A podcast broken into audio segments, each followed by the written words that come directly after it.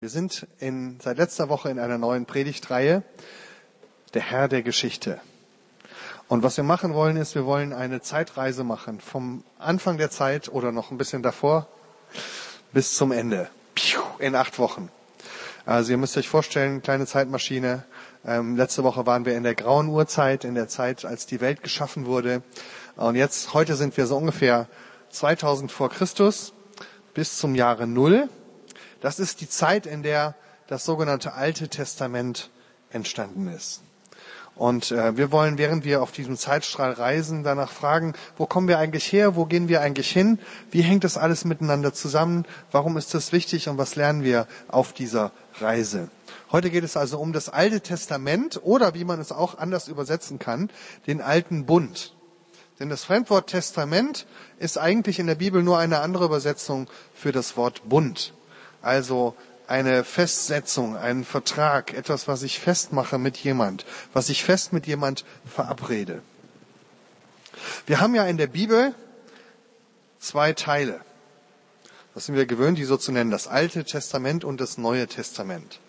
Ähm, zwei Teile unserer Bibel, also im Alten Testament, da kommen solche Sachen vor wie Adam und Eva, Noah, Abraham, Isaak, Jakob, Moses, König David, die ganzen Propheten Jesaja, Jeremia und so.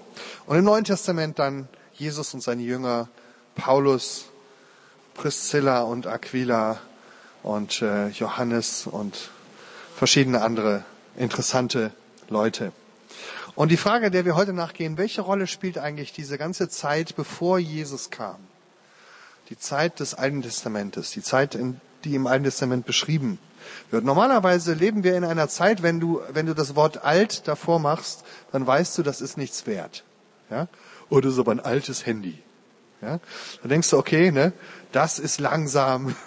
Eieiei, das ist nicht mehr die neueste, das kannst du eigentlich gar nicht mehr gebrauchen. Ne? Besser ist ein neues. Und vor, vor allen Dingen, wenn du ein neues hast, dann kannst du das alte wegschmeißen. Das ist eigentlich, wie es bei uns funktioniert. Der alte Staubsauger funktioniert nicht mehr, schmeiß ihn weg, kauf einen neuen. Die alte Beziehung funktioniert nicht mehr, beende sie, fang eine neue an.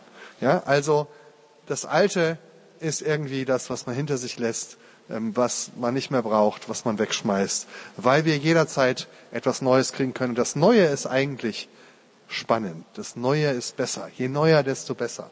Wow, ich habe das neue. Neulich kam ein Kollege von mir, sagte, ich habe jetzt das neue iPad Air 2. Ja, wow. Und das ist nochmal 100 Gramm leichter als meins, zum Beispiel. Ne? Super. Also es ist immer auf jeden Fall besser. Und, und so gehen manche, viele Christen eigentlich mit dem Alten Testament um und sagen, wow, ich habe jetzt das Neue Testament. Da kann ich ja das Alte wegschmeißen. Das brauchen wir doch eigentlich nicht mehr. Es gab einen christlichen Leiter schon im zweiten Jahrhundert, also 100 Jahre nachdem Jesus gestorben war, war er ein reicher Kaufmann, der hat eine Gemeinde in Rom gegründet und ähm, der war dieser Ansicht, das Alte Testament ist eigentlich schädlich für den Glauben. Der war sogar der Ansicht, dass der Gott im Alten Testament ein anderer Gott ist als der Gott im Neuen Testament. Der hat gesagt, im Alten Testament gibt es einen bösen, zornigen, engstirnigen, knauserigen Gott, der nur für das Volk Israel da ist. Und eigentlich ist dieser Gott ein böser Gott. Ja. Und ähm, er hat gesagt, wir müssen das Alte Testament, das, das sollten wir nicht mehr lesen, wir sollten nur das Neue Testament lesen und das Neue Testament am besten noch bereinigen von allen Stellen, in denen das Alte irgendwie vorkommt. Also wenn da irgendwie von Abraham die Rede ist, dann streich den Vers. Ja? Oder nimm die Evangelien raus, in denen zu viel vom Alten Testament die Rede ist. Ähm, streich alles raus, was sich auf das Alte Testament bezieht. Und dann, dann hast du alles, was du brauchst. Was brauchst du mehr als Jesus? Das eigentlich, klingt ja auch eigentlich ganz fromm. Ne? Also wofür das Alte Testament? Das war sehr radikal, aber es gab auch in neuerer Zeit Lehrer, die das gefordert haben. Äh, sogar einer, der hier in Marburg äh, gelehrt hat, Adolf von Hanak, da gibt's die Hanakstraße noch, manche von uns wohnen da, äh, die hier sind. Ähm, ja, der hat kurz hier gelehrt und dann in Berlin, war so der Hofprediger von Kaiser Wilhelm so in dieser Zeit. Und ähm, der war zum Beispiel jemand, der auch gesagt hat, also, dass wir damals bei diesem Irrlehrer im zweiten Jahrhundert das Alte Testament noch beibehalten haben, das war ganz gut, weil wir mussten es ja noch ein bisschen erstmal verinnerlichen. Aber heute sollten wir es eigentlich nicht mehr gebrauchen. Dass wir heute immer noch das Alte Testament lesen, ist das Zeichen einer Lähmung, einer geistlichen Lähmung.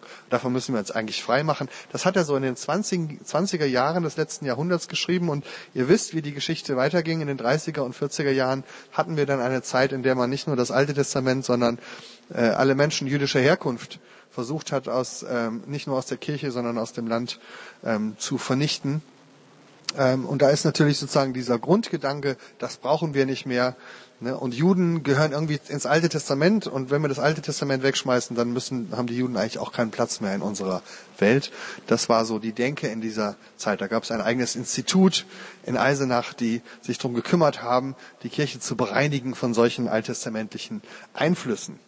Und in neuerer Zeit gibt es auch wieder eine heiße Diskussion unter Theologieprofessoren, wie wir denn mit dem Alten Testament umgehen sollen. Da braucht ihr nur mal zu googeln, Altes Testament, Theologieprofessor, dann merkt, findet ihr eine spannende Diskussion, äh, die ein bisschen anders ist als vor 100 Jahren, aber doch wieder diese Frage stellt, können wir als Christen wirklich noch mit diesem Alten Testament etwas anfangen? Die meisten von euch sind wahrscheinlich nicht so radikal, dass sie sagen würden, ach, das können wir ganz auf die Seite lassen, das brauchen wir gar nicht mehr. Aber viele Christen haben einen anderen Weg, mit dem Alten Testament umzugehen. Und sie sagen, wir lesen das, aber wir lesen das sozusagen als Negativbeispiel. Ja, das dient uns eher so zur Abschreckung. Wir müssen das Alte Testament lesen, damit wir wissen, wie man es nicht machen soll. Ne? Also aus dem Alten Testament lernen wir, wie es nicht funktioniert. Wir können uns diese ganze Geschichte angucken von Abraham, Isaak, Jakob, Moses, David und von denen lernen, wie man nicht glauben sollte. Ein, wieder ein Marburger Professor, Rudolf Bultmann, der hat auch hier in dieser Kirche gepredigt, äh, saß hier äh, des Öfteren in den ersten Reihen. Und äh, der hat gesagt, wir können als Christen das Alte Testament lesen, aber wir können es nur lesen als eine Geschichte des Scheiterns ist eine Geschichte des Scheiterns. Also sozusagen steht so ein großes L drauf, ja, Loser, das hat nicht funktioniert, aber es ist gut zu wissen, wie es nicht funktioniert hat. Ja. Ähm, die Idee dahinter ist so, dass Gott einen ersten Versuch gestartet hat mit dem Volk Israel, die Welt zu retten. Ja, hat sich dieses Volk erwählt, hat ihnen ein Land gegeben, hat ihnen einen Tempel gegeben, hat einen Bund mit ihnen geschlossen und hat gesagt, so jetzt kriegt ihr noch ein Gesetz und wenn ihr brav seid und nach diesem Gesetz lebt und alles so macht, wie ich das sage, dann bin ich glücklich und dann äh, freue ich mich und dann ist die Welt besser. Ja? Dummerweise haben sie das nicht gemacht. Und deswegen geht es am Ende auch den Bach runter, wenn man das Alte Testament liest, dann kommen die Propheten und sagen, weh euch, ihr Israeliten, ihr unterdrückt die Armen und ihr beutet die Leute aus und ihr glaubt nicht mehr richtig von Herzen, sondern nur äußerlich und deswegen will ich euch vernichten. Und dann kommen die Babylonier und erobern Israel und dann werden sie in die Gefangenschaft geführt. Und da endet, meistens die christliche Erzählung des Alten Testamentes. Ja, am Anfang war alles schön und dann geht es irgendwie so den Bach runter und am Ende sieht man, ach Mist, hat nicht funktioniert. Dann muss Gott einen zweiten Versuch starten und es irgendwie nochmal versuchen. Und das macht er mit Jesus und dann, oh Wunder, klappt es und daraus entsteht dann die Kirche. Und glücklicherweise machen wir alles besser als das Volk Israel, weil ne, wir machen ja jetzt alles richtig und halten uns ja auch an die Gebote Gottes und leben ja auch so, äh, wie Gott das will. Ne? Also glücklicherweise haben wir das hingekriegt. Wenn man so auf das Alte Testament liest, dann, dann versucht man oft so Gegensätze aufzubauen und zu sagen, ja, da ist das Schlechte und im Neuen ist eben das Gute. Im Alten Testament gibt es ganz viel Gesetz und Vorschriften. Im Neuen Testament gibt es ganz viel Evangelium und Zuspruch und Ermutigung. Im Alten Testament gibt es Zwang, im Neuen Testament gibt es Freiheit. Im Alten Testament gibt es einen zornigen Gott, im Neuen Testament einen liebevollen Gott. Im Alten Testament geht es immer nur um irdische Werte, um Land, Geld, Macht. Und im Neuen Testament geht es um geistliche Werte, um Glaube, Liebe und Hoffnung. Ja. Also ihr merkt schon, dann ist so die Idee, das eine ist so oldschool, ja, und das neue ist jetzt so, ähm, ha, ja, der neue Trend, dem müssen wir nachfolgen. Aber ich glaube auch das, und das habt ihr sicherlich schon an meiner Erzählweise gemerkt, dass ich das auch nicht so teile.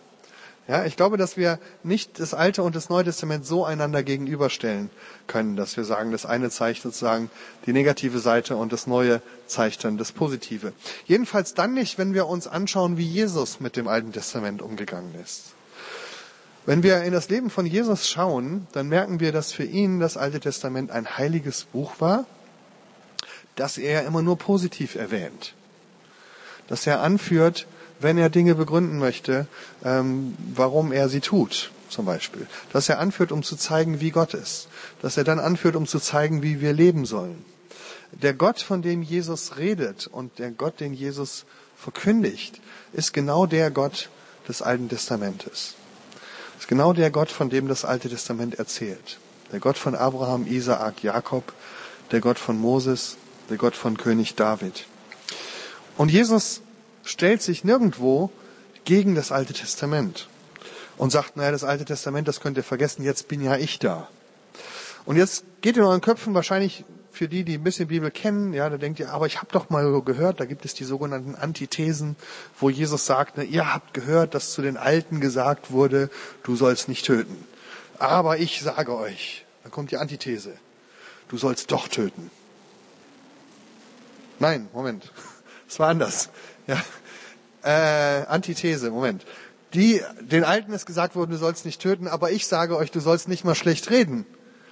Und töten schon gar nicht. Ja?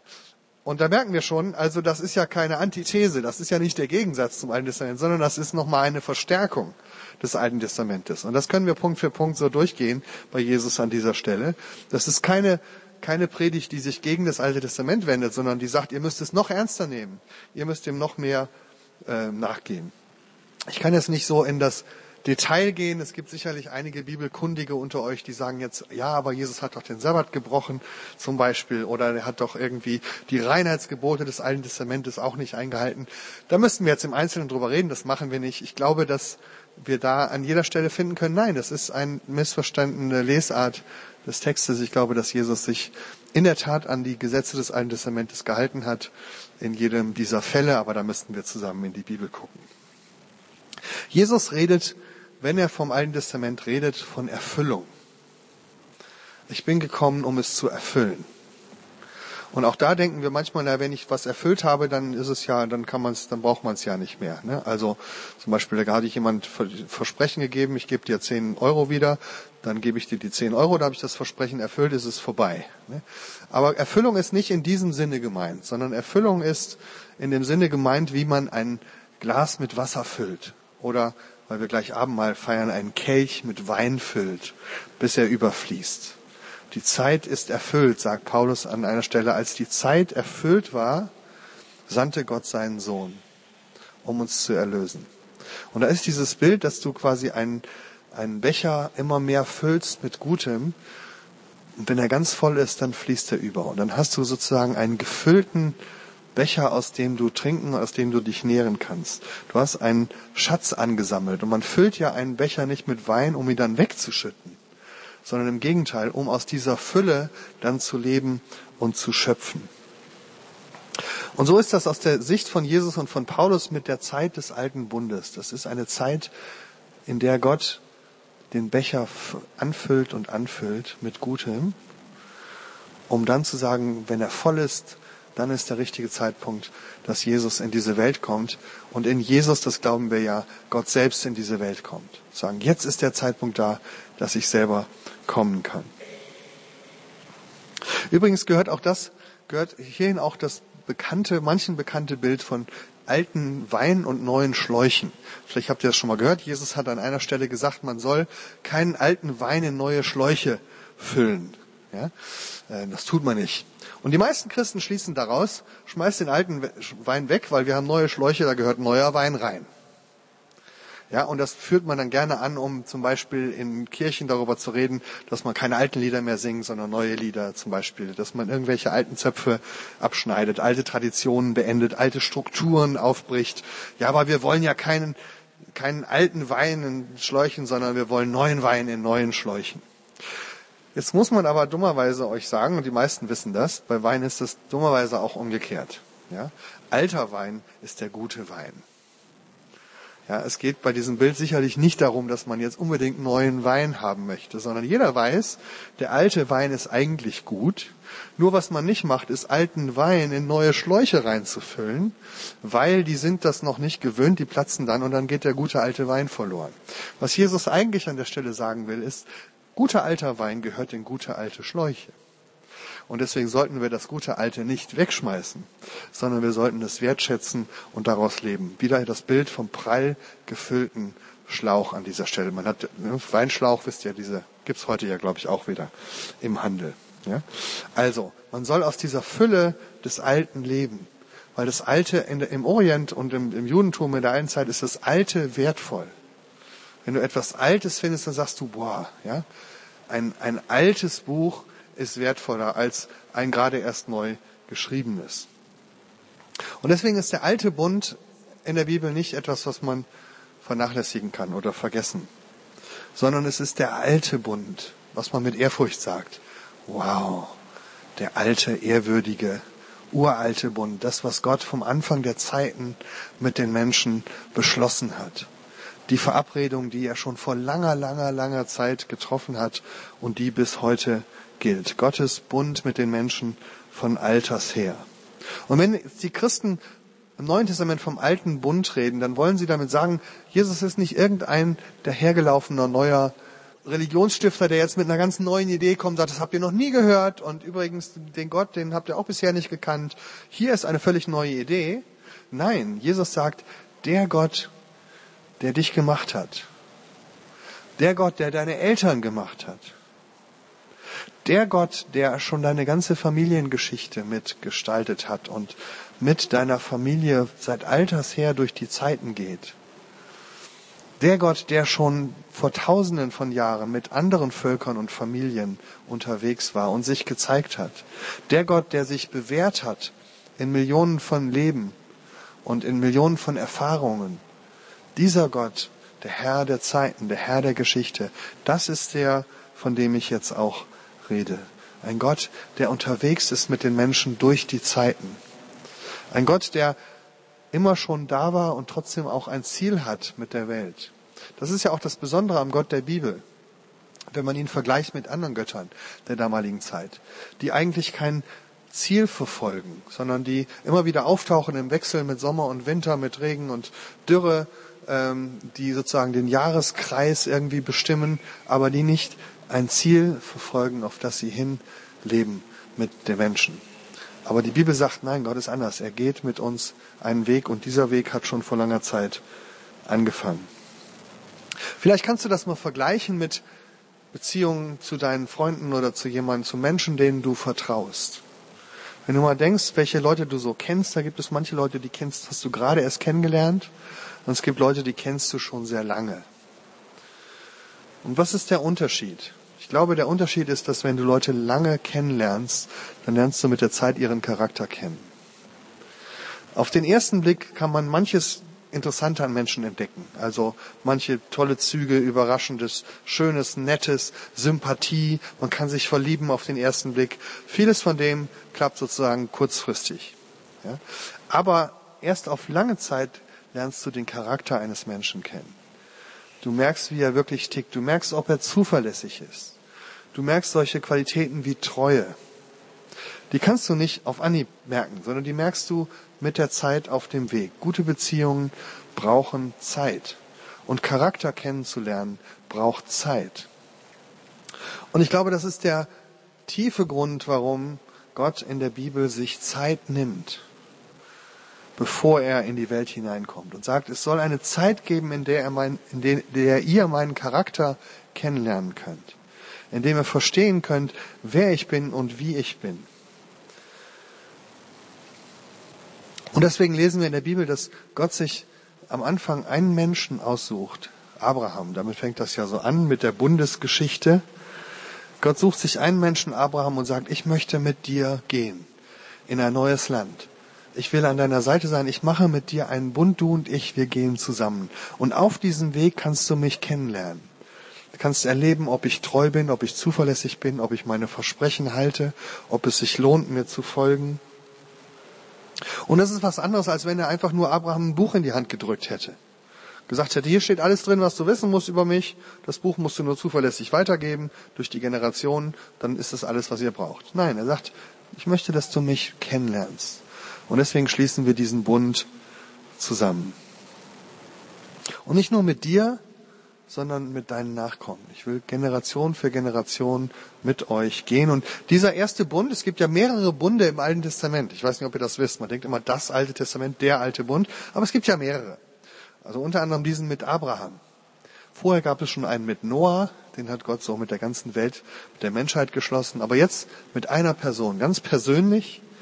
Und er wird auch ganz persönlich symbolisiert, dadurch bis heute im Judentum, dass die kleinen Jungs direkt nach der Geburt in den ersten nach acht Tagen beschnitten werden. An einem ganz persönlichen Teil ihres Körpers, ähm, der auch sehr sensibel ist. Und das soll etwas sagen über die Persönlichkeit dieser, dieser Verbindung.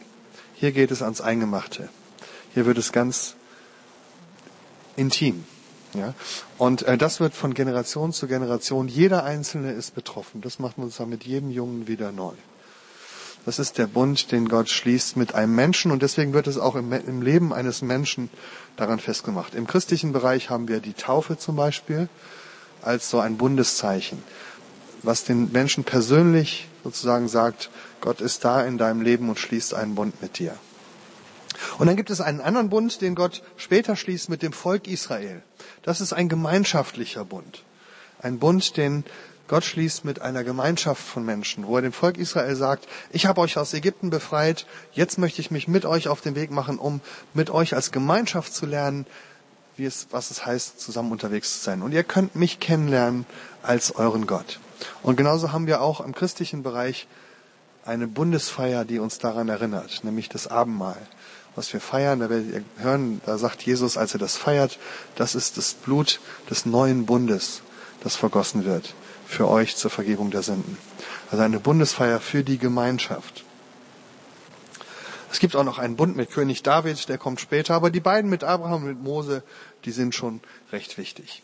Und bei Mose ist jetzt das Besondere, dass Gott eben sagt, diese, dieser Bund, den ich mit euch schließe, der soll sich auch ausdrücken in der Art, wie ihr lebt. Deswegen gibt es da die zehn Gebote und noch andere Gesetze, wo Gott sagt, so sollt ihr leben, weil euer Leben soll etwas widerspiegeln von meinem Charakter. Es geht ja insgesamt darum, dass wir den Charakter Gottes kennenlernen. Und deswegen sagt er, es ist gut, weil mich kann man nicht sehen, aber euch kann man sehen. Also sage ich euch, wie ihr leben, so leben könnt, dass man an euch meinen Charakter sehen kann. Also einen Schritt weiter. Ja, man lernt den Charakter Gottes kennen an der Art und Weise, wie die Israeliten leben. Und jetzt werden viele von euch wieder sagen, aha, da ist das Problem, ja, weil wir wissen ja alle, dass sie nicht so gelebt haben. Die haben ja alle immer die Gesetze gebrochen und ne, anders als wir, die wir uns immer daran halten. Ja, so, da haben sie dann doch gefailt, ja, weil sie haben diesen Bund ja nicht eingehalten. Sie haben die Armen unterdrückt, sie haben Kriege geführt, sie haben das Recht gebeugt, all diese bösen Dinge, die wir am Ende bei den Propheten lesen und deswegen hat Gott sie am Ende dann doch verstoßen. Und manche sagen das bis heute. Steffi und ich, wir haben ja ein paar Jahre in Israel gelebt, inmitten von diesem politischen Konflikt zwischen Israelis und Palästinensern. Und da hört man immer wieder genau das Gleiche, dass die Leute sagen, ja, ja, die wollen das auserwählte Volk sein, ne, die wollen sich besonders toll an Gott halten und guck mal, wie sie die anderen behandeln. Ne. Und in der Tat ne, kann man sagen, die machen Fehler, und die halten sich bestimmt in vielen nicht an das, was Gott gesagt hat.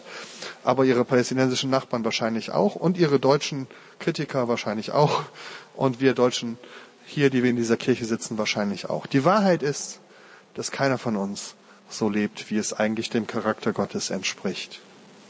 Und das ist ein Problem, dass dieser Bund von Gottes Seite gehalten wird, von unserer Seite aber oft nicht. Und jetzt ist die Frage, also, ist es doch eine Geschichte des Scheiterns? Ist es doch eine Geschichte des Scheiterns, weil es am Ende dann doch nicht funktioniert hat? Ich glaube nicht, denn was ich versucht habe zu sagen, ist von Anfang an ging es darum, dass wir etwas über Gottes Wesen kennenlernen, dass wir Gottes Charakter kennenlernen. Und wenn wir uns diese Geschichte anschauen von Menschen, die immer wieder Falsches tun und mal gucken, wie reagiert eigentlich Gott darauf, dann sehen wir zwei Dinge. Erstens, Gott ist das nicht egal. Deswegen gibt es den sogenannten zornigen Gott des Alten Testamentes, weil Gott immer wieder zornig ist, da wo er Ungerechtigkeit sieht.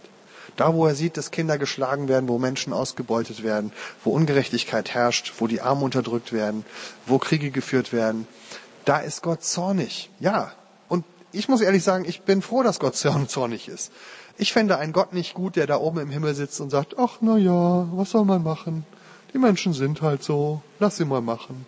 Nein, so ist er nicht. Ja, er wird beschrieben wie ein eifersüchtiger Ehemann, der sich die Augen ausheult, weil seine Frau ihn verlassen hat und der trotzdem um ihre Liebe ringt. So wird der Gott des Alten Testamentes beschrieben. Ja? Ähm, und übrigens auch der des Neuen Testamentes. Es gibt im Neuen Testament genauso viel Zorn Gottes wie im Alten Testament. Aber es gibt eben auch die bleibende Liebe. Und das ist das Spannende. Obwohl Gott so verletzt ist und zornig und wo, obwohl ihm das wehtut, was wir tun, sagt er, ich lasse euch nicht los und ich bleibe euch trotzdem treu. Ich habe einen Bund mit euch geschlossen und den löse ich nicht auf. Und in der Tat, wenn man das Alte Testament bis zum Ende liest, ist es eben nicht so, dass Gott am Ende sagt, naja, das hat wohl nicht geklappt, machen wir was anderes, sondern dass er sagt, ich bleibe bei euch und ich werde diesen Bund erneuern. Könnt ihr im Propheten Jeremia lesen. Da sagt er, ich möchte den Bund neu schließen mit meinem Volk. Und ich möchte diesmal in ihr Herzen reinschreiben, was ich ihnen bis jetzt nur auf Stein gegeben habe. Ja, also er bleibt bei seinem Volk und das ist eigentlich das Wesen Gottes, dass er die Treue hält. Und dass er nicht so ist wie unsere Welt, die sagt, wenn du versagst, wirst du entsorgt. Wenn es nicht klappt, gucke ich halt, hole ich mir halt einen neuen. Sagt, Gott sagt nicht, Israel hat nicht funktioniert, schmeiß dich weg, hol mir was Neues, vielleicht die Kirche, die macht es diesmal besser. Sondern Gott sagt, nein, ich bleibe der alte Gott des alten Bundes. Und genau darin liegt mein Charakter. Das ist der Clou im Neuen Testament, dass Gott festhält an seinem Bund mit seinem Volk. Und dass genau aus diesem Volk der Messias kommt, der am Ende die Menschen rettet. Jesus wird geboren als ein jüdischer Messias im jüdischen Volk, in diesem Volk Israel, dem Bundesvolk Gottes. Und damit bestätigt Gott seinen Bund und trotzdem macht er vieles neu. Er schreibt seinen Bund jetzt in die Herzen und er selber gibt sein Leben, um diesen Bund zu besiegeln. Das ist das Neue im Neuen Testament. Also, vielleicht nehmt ihr ein anderes Bild mit. Nicht das vom Handy, was man wegschmeißt, sondern vielleicht geht ihr mal durch Marburg und guckt euch die alten Häuser an. Oder vielleicht geht ihr nachher in den Kontext. Wir haben ja so diesen Laden da unten ähm, in der Wettergasse und da kannst du reingehen und dann ist unten so ein, so ein, so ein Fundament, so ein, so ein Kellergewölbe aus dem 13. Jahrhundert von einem alten Haus. Und obendrauf, das ist mal ein abgebranntes Haus und dann hat man obendrauf ein neues Fachwerkhaus, neu, in Anführungszeichen, das ist auch aus dem 16. Jahrhundert oder so, wieder drauf gebaut. Ja? Und ähm, ohne dieses alte Fundament, das alte Gewölbe, das erste Stockwerk, was aus solidem Stein ist, könntest du das ganze Neue obendrauf vergessen. Das würde nicht stehen, es würde zusammenfallen. Ja? Ähm, ohne dass man oben was draufgebaut hätte, würde es wahrscheinlich reinregnen. Also das ist sozusagen, das wäre dann auch noch kein fertiges Haus. So gehört das Alte und das Neue zusammen und das ist auch das, was Jesus sagt. Dass man, ein, ein guter Hausherr holt aus seinem Vorratsschrank Altes und Neues hervor. Aber der Punkt ist nicht, dass das Alte schmeißt man nicht weg und macht stattdessen Neues, sondern man nimmt das Alte und auf das Alte baut Gott etwas Neues. Und das ist das, was wir feiern, wenn wir gleich das Abendmahl feiern. Das ist ja das Spannende, dass Jesus, als er mit seinen Jüngern dieses letzte Essen gefeiert hat, hat er das am Abend des Passafestes gemacht. Das Passafest war der zentrale Punkt im Jahr des jüdischen Volkes, wo man sich an diesen Bund Gottes erinnerte. Man hat die Geschichte erzählt von Abraham, mein Vater war ein wandernder Aramäer und dann ist er durchs Land gezogen und Gott ist ihm treu geblieben und dann waren wir gefangen in Ägypten und Gott hat uns befreit und er ist uns treu geblieben. Und dann sind wir durch die Zeiten gewandert und Gott ist uns immer treu geblieben bis heute. Und jeder von uns ist Teil dieser Geschichte. Und in diesem Passafest, wo man das feierte, da hat sich Gott hingesetzt mit seinen Freunden und hat gesagt, wir feiern heute den neuen Bund. Denn das fängt jetzt an, dass Gott seinen Bund, den alten Bund erneuert, indem ich mein Leben gebe für euch. Indem ich noch mehr sage, ja, ich bin bereit sogar für euch zu sterben. So fest stehe ich zu euch. Und zu dieser Erneuerung des Bundes lade ich euch ein, wenn wir gleich das Abendmahl feiern. Dass wir daran denken, was ist das für ein Gott, der mit uns durch die Zeiten geht, der sich gezeigt hat in dieser Geschichte seines Volkes und uns jetzt mit hineinnimmt in diese Geschichte seiner Treue. Amen.